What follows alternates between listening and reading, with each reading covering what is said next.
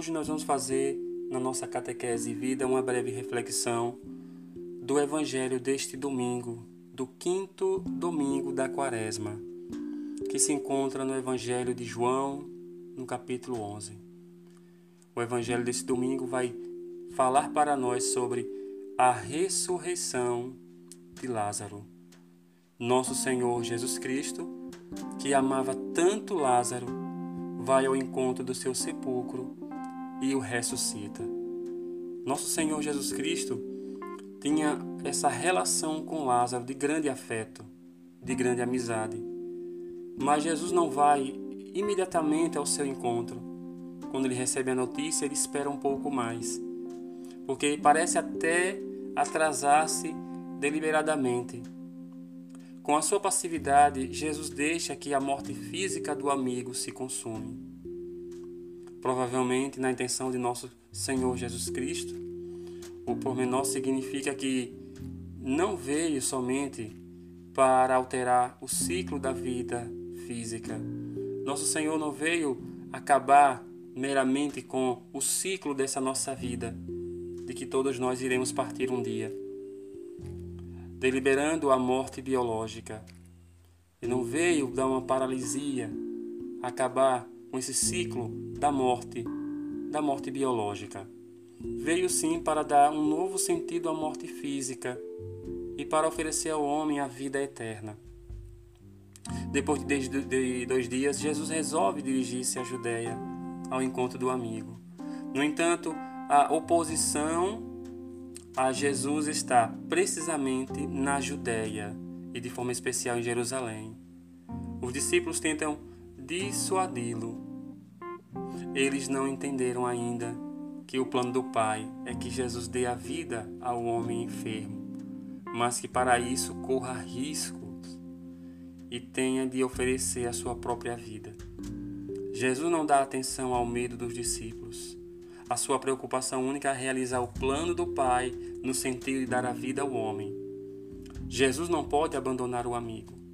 Ele é o pastor que desafia o perigo por amor dos seus.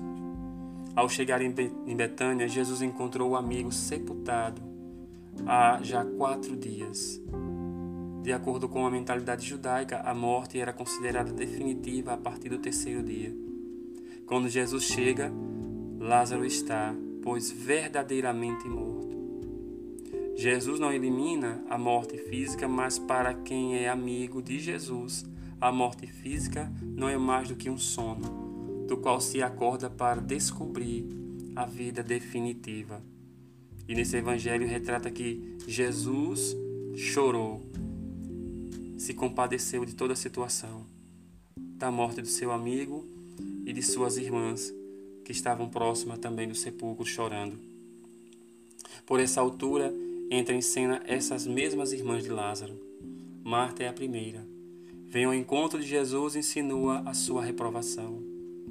Jesus podia ter evitado a morte do amigo se tivesse estado presente, pois onde ele está, reina a vida.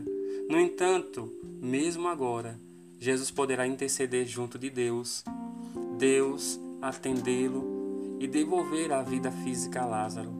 Marta acredita em Deus, acredita que Jesus é um profeta, através de quem Deus atua no mundo, mas ainda não tem consciência de que Jesus é a vida do Pai e que Ele próprio dará vida.